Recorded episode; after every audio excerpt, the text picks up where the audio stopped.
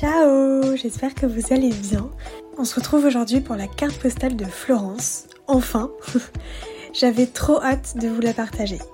Et comme pour Rome, j'ai toujours pas mon micro parce que en ce moment je suis à Côme. Euh, d'ailleurs, je vais préparer une petite carte postale sur euh, le lac de Côme. Mais en attendant, je vous partage celle de Florence. Je fais cet épisode avec mon téléphone, donc j'espère qu'au niveau de la qualité, ça ira. Dans ce long voyage en Italie, j'ai passé deux semaines à Florence, qui est la capitale de la Toscane, et dans cette ville, il y a une très grande concentration d'art. Donc, pourquoi Florence? Euh, J'étais déjà allée à Florence il y a une dizaine d'années avec ma famille, et euh, j'avais pas un super souvenir de la ville. J'avais pas énormément de souvenirs et le peu de souvenirs que j'avais, c'était pas foufou. J'avais l'image d'une ville hyper touristique où on talpague de partout. Voilà. Et pendant ce voyage euh, en Italie, je voulais prendre des cours d'italien. Parce que c'est quelque chose que je voulais faire depuis hyper longtemps. Et à Florence, il y avait une école qui s'appelle la Scuola Leonardo da Vinci, euh, dont j'avais entendu parler sur le blog d'Ali Di Firenze, dont je vous parle un petit peu sur euh, le compte Instagram. c'est un blog sur lequel j'ai d'ailleurs trouvé plein de super adresses, de logements pour le voyage. Elle est spécialisée dans l'art de vivre à l'italienne. Et vraiment, si vous partez en Italie ou si vous êtes fan de l'Italie comme moi, ce blog vraiment pourra vous intéresser. Son compte Instagram, tout ce qu'elle fait en fait est hyper intéressant. Donc voilà, je vous recommande d'aller jeter un petit coup d'œil. Euh, et pour revenir à Florence, est-ce que vous avez déjà eu un vrai, vrai, vrai coup de cœur pour une ville? Un truc où tu te dis, waouh, mais qu'est-ce que je me sens bien ici eh ben c'est incroyable, mais c'est exactement ce que j'ai ressenti euh, pour Florence. Alors pas tout de suite, mais jour après jour, euh, je, me suis rendu compte que je me sentais en sécurité, que je me sentais bien, que je me sentais à l'aise, que j'adorais ma petite routine et tout, et on en reparlera après. Mais j'ai adoré Florence. Voilà. Donc, passons aux bonnes adresses avec notamment les monuments. Donc, bien évidemment, il y a le Duomo, qui est également appelé la cathédrale Santa Maria del Fiore. Et petite astuce, si vous voulez monter pour avoir une vue panoramique sur Florence, mais que vous tenez pas particulièrement à faire euh, la coupole, n'hésitez pas à prendre le forfait pour euh, la cathédrale et la tour qui est juste à, côté.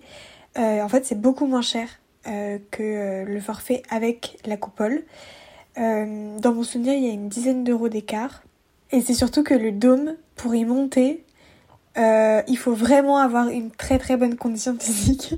je suis arrivée en haut du dôme. C'était plus possible, je ne pouvais plus respirer. vraiment, je ne m'attendais pas à une telle ascension. la vue était magnifique, même si je suis allée le seul jour où il faisait pas très beau. Du coup, euh, j'avais pas un très grand soleil et tout. Mais, euh, mais c'était sublimissime. Mais pour y monter, il faut vraiment s'accrocher. Ensuite, il y a le Palazzo Vecchio.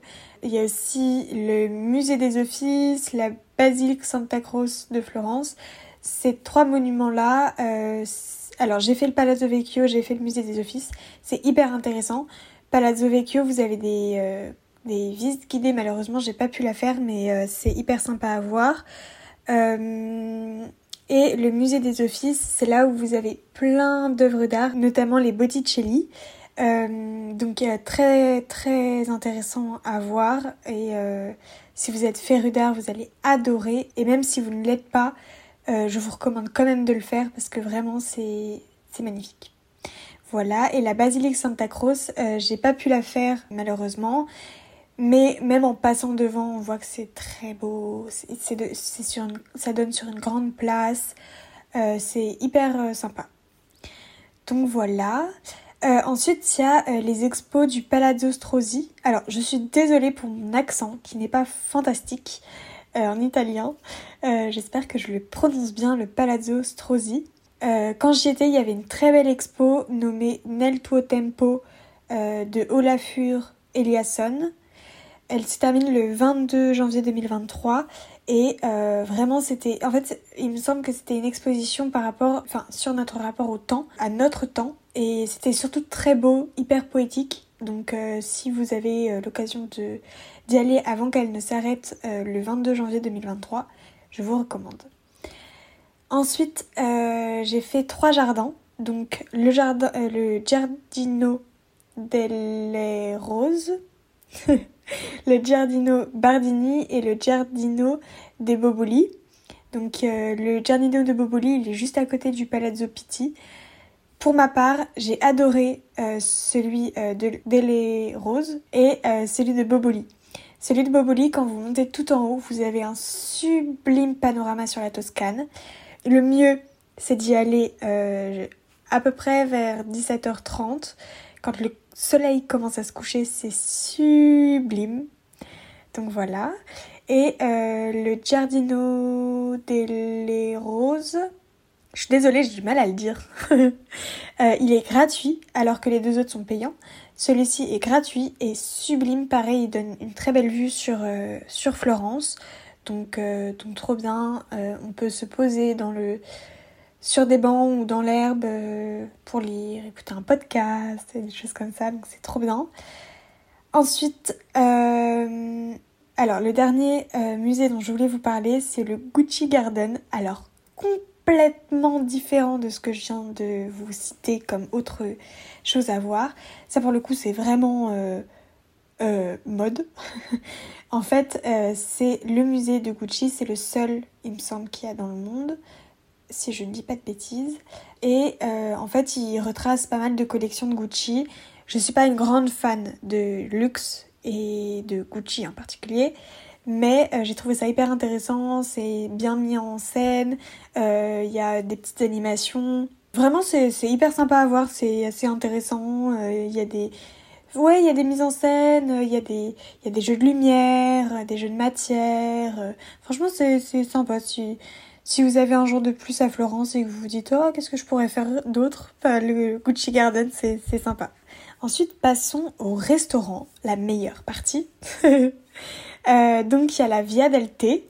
Ça, c'est un salon de thé hyper sympa et euh, parfait pour prendre euh, une pause dans l'après-midi ou même un petit déjeuner. Un peu un mix entre italien, anglais, français.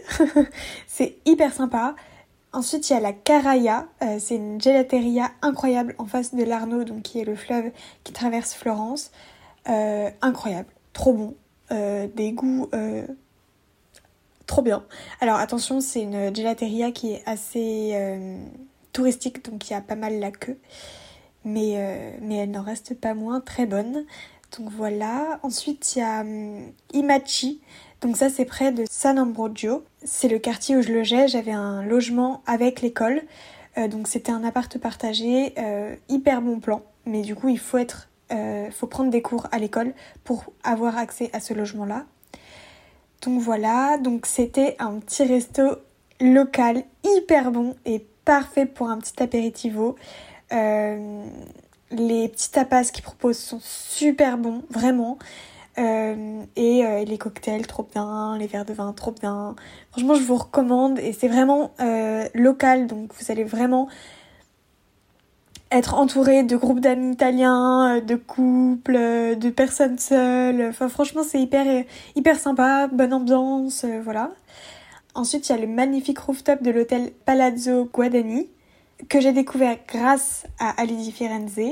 Et c'est parfait pour un apéritivo pareil, mais devant le coucher de soleil, c'est trop beau. Il y a aussi le restaurant sur le rooftop de la Rinascente. Oui, comme à Rome, il y a une Rinascente, et sur cette Rinascente, il y a un rooftop. Et ce rooftop-là offre une vue magnifique sur le Duomo. Ensuite, il y a la cité. Donc ça, c'est un super endroit pour euh, travailler. Si par exemple, vous êtes là pour le boulot, vous avez des devoirs Euh, c'est un super endroit. On peut aussi lire en prenant un petit café ou un petit verre. Euh, trop bien. Alors, ensuite, sur la place de l'église San Ambrogio, il y a la Dita Artigianale et Ario Café. Euh, donc c'est un, espace vraiment devant l'église. Euh, et c'est trop bien pour prendre un petit brunch, un petit café, un petit verre. C'est trop bien parce que du coup, comme c'est sur une petite place, on voit tous les allées et venues des gens. On peut vraiment observer les Italiens. Franchement, c'est trop bien. Il y a la Trattoria Zaza, donc ça c'est un resto plutôt touristique, mais très bon. Et attention parce que si vous voulez y aller, il faut vraiment réserver. Parce qu'il y avait une très longue file d'attente. Donc nous, on avait réservé. Mais il y, avait, même une file d'attente pour les personnes qui avaient réservé. Et vous imaginez pas la taille de celle pour les personnes qui n'avaient pas réservé. Voilà. Et une autre trattoria qui était trop bonne, c'est la trattoria d'Arocco dans le marché de San Ambrogio. Et en fait, c'est ma prof d'italien qui nous l'a recommandé. C'est un resto hyper local et en fait, on se mélange vraiment aux Italiens. Donc c'est vraiment des longues tables. Et euh, bah, moi j'y suis allée toute seule. Et du coup on, m'a mis en face de, d'Italiens. Du coup j'ai tenté de baragouiner quelque chose. Ça a pas vraiment marché j'avoue. Mais c'était quand même un super moment. Euh, on a parlé avec les mains. Euh, on a fait des petits mix de, de langues et tout. Enfin c'était, très drôle. ensuite deux brunchs. J'adore les brunchs. Il y a deux brunchs à Florence que j'ai testé. Il y a le Rooster de Sant'Egidio euh, qui est trop trop bon. Je pense que c'est le meilleur entre les deux, je trouve, enfin je trouve en tout cas. Et le Coffee and Kitchen euh, qui est aussi un brunch qui propose surtout des bagels.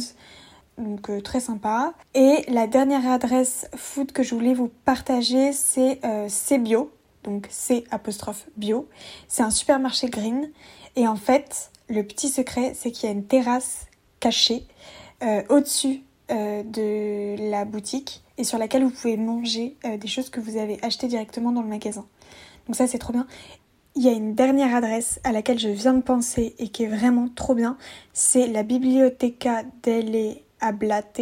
En fait c'est une bibliothèque où il est possible de venir travailler et il y a aussi une cafette tout en haut. Alors un peu labyrinthe pour la trouver, mais il y a une cafette tout en haut qui donne vue sur le Duomo et c'est trop beau, euh, super moment, même pour travailler, du coup vous avez vu sur le domo, c'est trop bien. Donc voilà, si vous avez l'occasion, euh, trop cool. Ensuite, euh, niveau shopping, j'ai quelques petites adresses à vous partager. Donc il y a la parfumerie di Santa Maria Novella. Donc ça c'est la parfumerie assez ancienne de, de Florence. c'est devenu un peu un musée. Je vous recommande d'y passer si vous avez l'occasion, c'est un peu une expérience et trois boutiques mode que j'ai adoré découvrir. Donc il y a Labi, L-A-B-I, Studio TK, S-T-U-D-I-O-T-E-C-A. Il y a vraiment que quelques minutes qui les séparent. Et la boutique Nadine, qui est juste à côté du Ponte Vecchio. Très sympa, c'est vraiment des boutiques de mode, bijoux, indépendantes. Donc, euh, ouais, vraiment, je dirais pas typique, mais mais très sympa si vous cherchez une petite pièce euh, mode, euh, Cali, euh, italienne, voilà. et il y a un autre monument au fait auquel j'ai pas pensé, enfin c'est une sorte de monument, c'est le fameux Ponte Vecchio. Alors, le Ponte Vecchio, si vous avez l'occasion de le voir de loin, c'est parfait. Parce que aller sur le Ponte Vecchio, quand c'est une période de haute saison, c'est pas la meilleure idée. je vous recommande pas particulièrement. C'est-à-dire qu'il y a beaucoup de monde, il n'y a pas grand chose. Euh, enfin, c'est vraiment des boutiques de bijoux de haute, de haute joaillerie. C'est. Bon, après, euh, vraiment, c'est rapide à faire. C'est juste qu'il y a beaucoup de monde et en fait, les, les personnes stagnent, restent sur le pont. Et du coup, c'est compliqué de circuler. voilà. Ce qui est très beau, c'est de le voir de loin d'un autre pont et comme ça, vous avez vraiment la vue sur le Ponte Vecchio. Euh, je vous recommande ça plutôt. voilà. Ensuite, mon avis sur la ville. Donc, vous avez pu peut-être le comprendre, j'ai adoré cette ville, j'y suis restée du coup deux semaines, j'ai eu un petit pincement en partant, j'aurais adoré pouvoir y rester encore quelques jours, mais j'avais quand même hâte de découvrir les autres villes euh, euh, que j'avais prévues pour la suite. Euh, Florence, c'est vraiment une ville remplie d'histoire qui est à la fois euh, douce et en même temps hyper stimulante. Et du coup, euh, j'ai adoré aller chercher mon petit cappuccino avant les cours d'italien, rencontrer des personnes vraiment d'une grande gentillesse. Tout le monde était gentil. C'est assez fou. Enfin, je trouve ça dingue. Tout le monde était gentil. C'est c'est fou de le relever, d'avoir à le relever mais, mais, tout le monde était gentil. C'est trop bien. voilà. J'ai adoré me balader avec un super podcast dans les différents jardins, un peu pousser les portes pour découvrir des endroits un peu secrets. Franchement, c'est trop bien. Du coup, si euh, vous avez euh, quelques jours à poser euh, prochainement, je vous recommande vraiment de prendre un billet direction Florence et d'y rester plus de deux jours. Parce que vraiment, c'est une ville qui mérite plus de, plus de deux jours en mode speed. Et voilà quoi. Vraiment. Je pense que y rester plus longtemps, si vous avez l'occasion bien sûr, c'est trop bien. Voilà.